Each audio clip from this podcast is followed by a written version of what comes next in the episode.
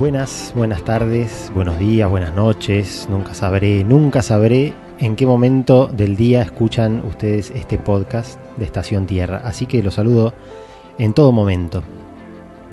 Este día de hoy, eh, el tema que quería compartir tiene que ver con eh, el calendario. En particular, ¿por qué? Porque este calendario según el cual eh, nos, guiamos y, compartimos nuestros días, el calendario gregoriano, resulta que es un calendario bastante... Mm, eh, por un lado que es un calendario que ha sido impuesto, ¿no? Muchos dicen que es incluso una forma de controlar a la sociedad. Yo no, no voy a, indagar mucho en esa, en esa secuencia, pero sí lo que reconozco y lo que estuve eh, leyendo en este último tiempo eh, es que hay un calendario que tiene, está mucho más relacionado con los ciclos de la naturaleza, básicamente, que es eh, uno de los puntos centrales de, esta, de, este, de este programa, de este podcast que, es Estación Tierra, ¿no? los ciclos de la naturaleza y cómo nos vinculamos nosotros también con esos ciclos y dónde podemos trabajar y reconocerlos con el fin de vivir de una manera más saludable. ¿no?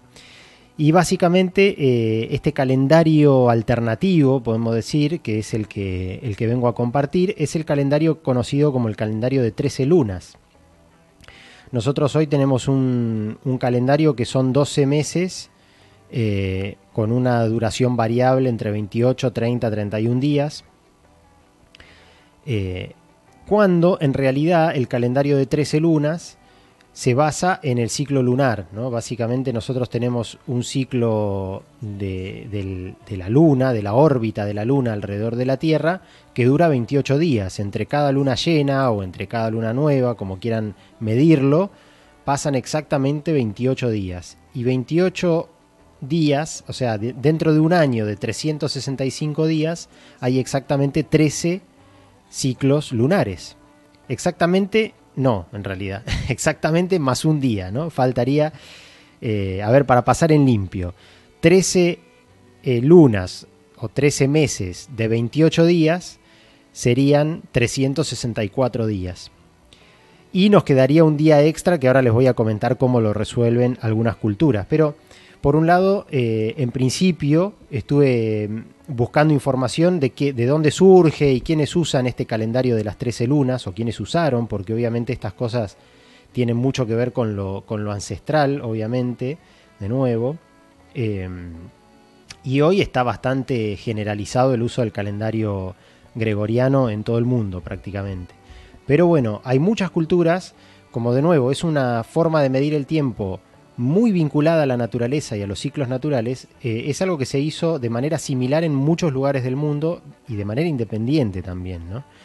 En principio los druidas europeos dice que eh, fueron eh, los que también usaban el calendario de 13 lunas. Estamos hablando, calculo yo, de la Edad Media o antes incluso. Eh, y en esos casos los meses dice que los identificaban con nombres de árboles, que también me parece un detalle no menor, ¿no? porque si realmente usamos un calendario vinculado a la naturaleza, lo lógico es que también los, cada, cada etapa o cada mes lo podamos identificar con algún, algún elemento o alguna cuestión de la naturaleza. En este caso los druidas los vinculaban con distintos tipos de árboles que probablemente en ese momento del año tenían su alguna particularidad.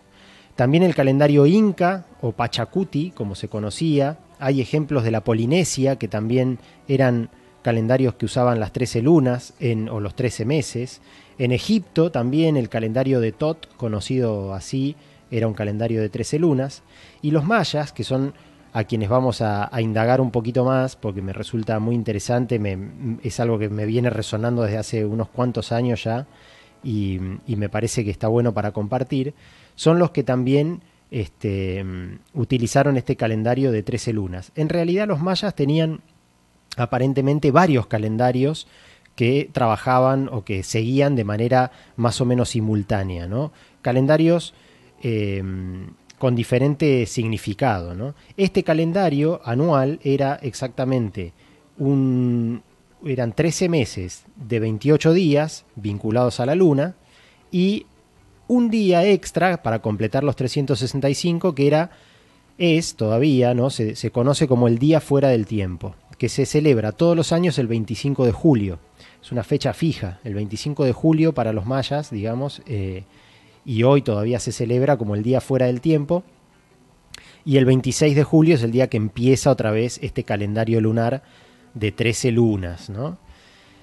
Otra cosa que me parece súper interesante, el calendario lunar, digo, bueno, no solamente el hecho de que ya la luna, al estar girando alrededor de la Tierra y nosotros poder observarla de manera prácticamente diaria, ¿no? más allá de las cuestiones climáticas o bueno, si es eh, luna nueva, pasan varios días por ahí en donde eh, la observación es más difícil o, no se ve directamente, pero prácticamente tenemos un calendario en el cielo, ¿no? O sea, a ese nivel es tan natural y tan este, fácil, digamos, de identificar porque está la luna y la forma de la luna nos está indicando todos los días en qué momento de, ese ciclo estamos, ¿no?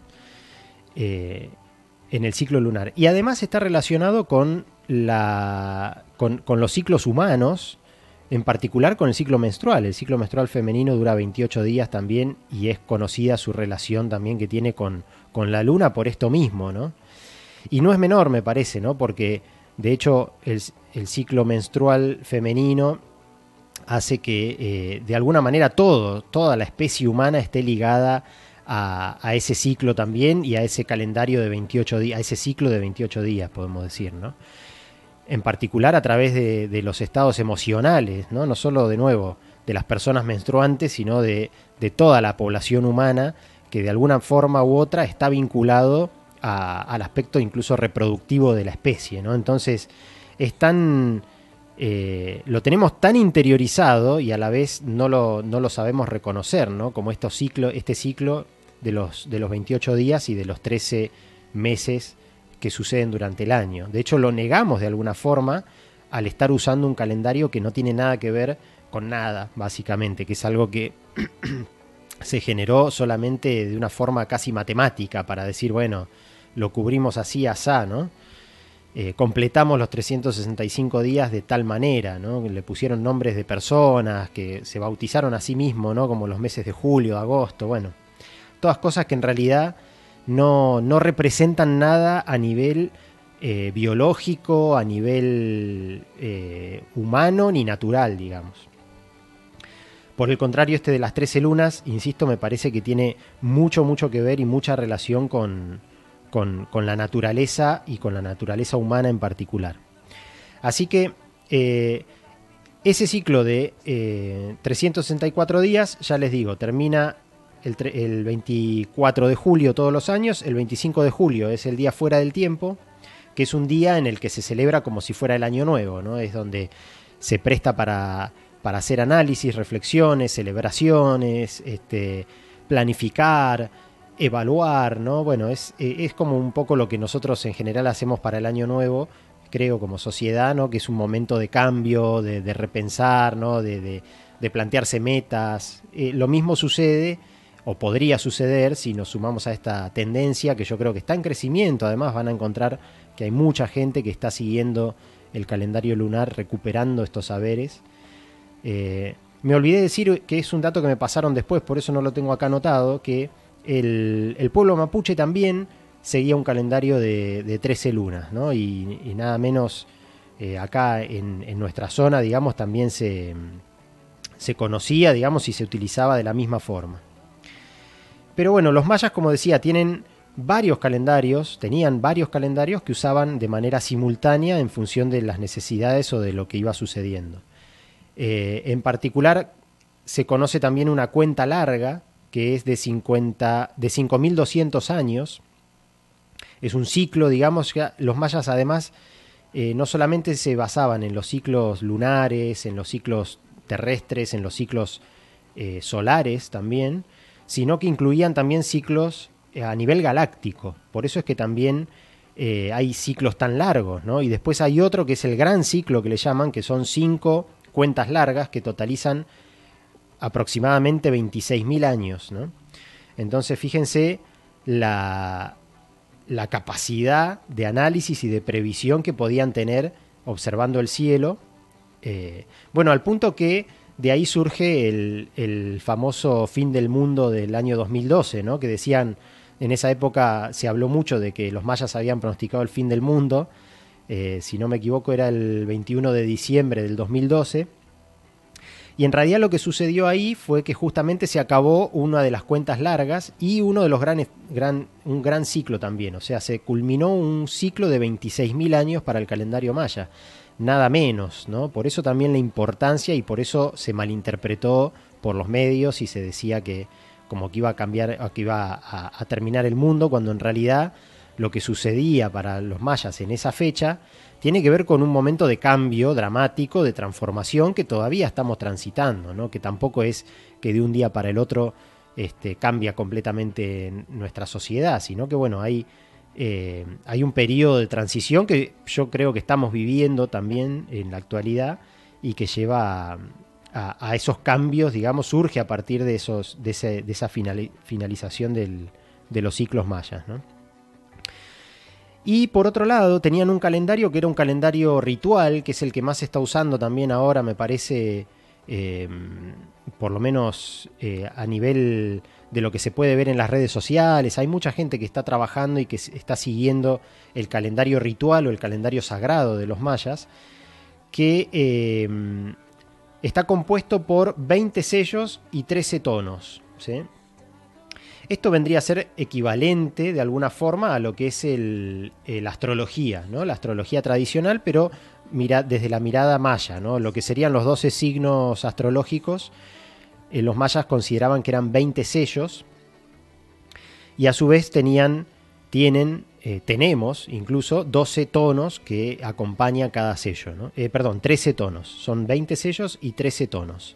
Esto da una combinación de 260 días, o sea que hay un calendario que un año, digamos, sagrado maya, que tiene 260 días, en el cual cada día se va representando una energía diferente, que es una combinación de sello y tono.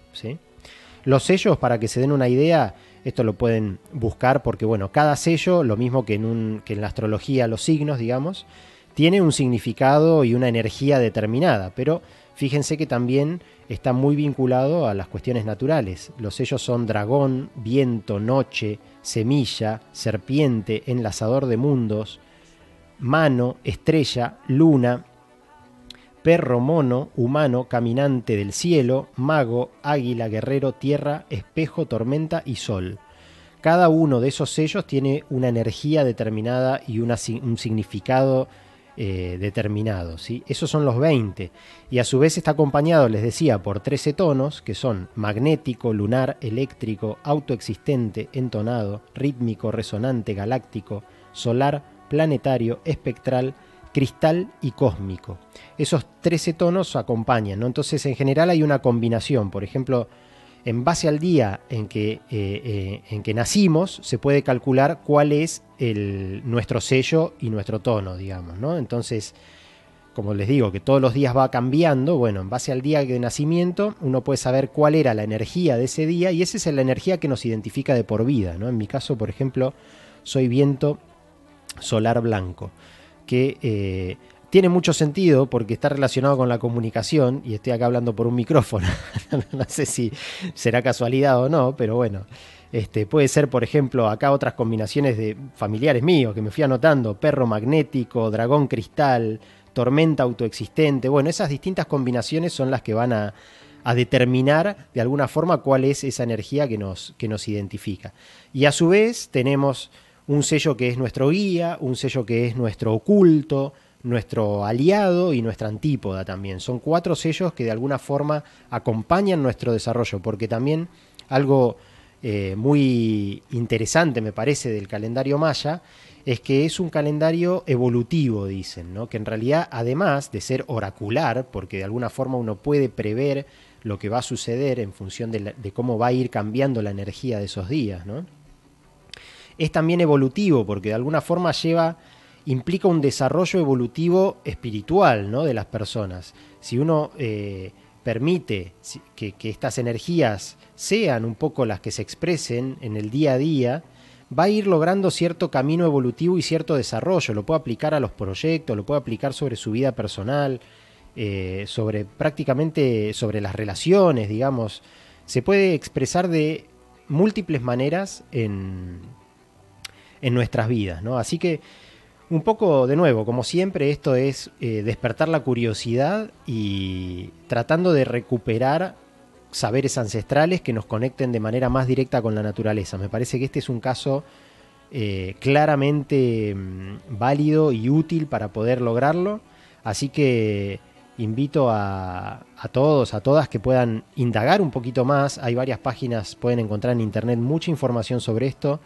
Eh, hay muchas personas a través de Instagram que diariamente publican cuál es la energía del día y, te tiran información porque también obviamente hay que interpretar muchas veces de manera correcta lo, que, se está transmitiendo a través de esas, energías. Así que eh, los invito, de nuevo, las invito a que indaguen en el Solkin, en el Solkin, que es eh, como se conoce al calendario maya, este calendario sagrado, y que averigüen su kin, que vendría a ser su, sello, ¿no? su, firma, eh, para poder este, conocerse un poco más a ustedes mismos y quizás hasta resolver algunas cuestiones que tengan ahí trabadas. Es un mundo realmente muy interesante, muy apasionante, eh, del cual seguramente voy a volver a, a, hablar porque también yo estoy muy atrapado en el tema. Así que por ahora esa va a ser la introducción a lo que es este calendario maya, Solkin, para que puedan indagar por su cuenta. Y bueno, los seguiremos eh, en otro momento. Por ahora, hasta la próxima.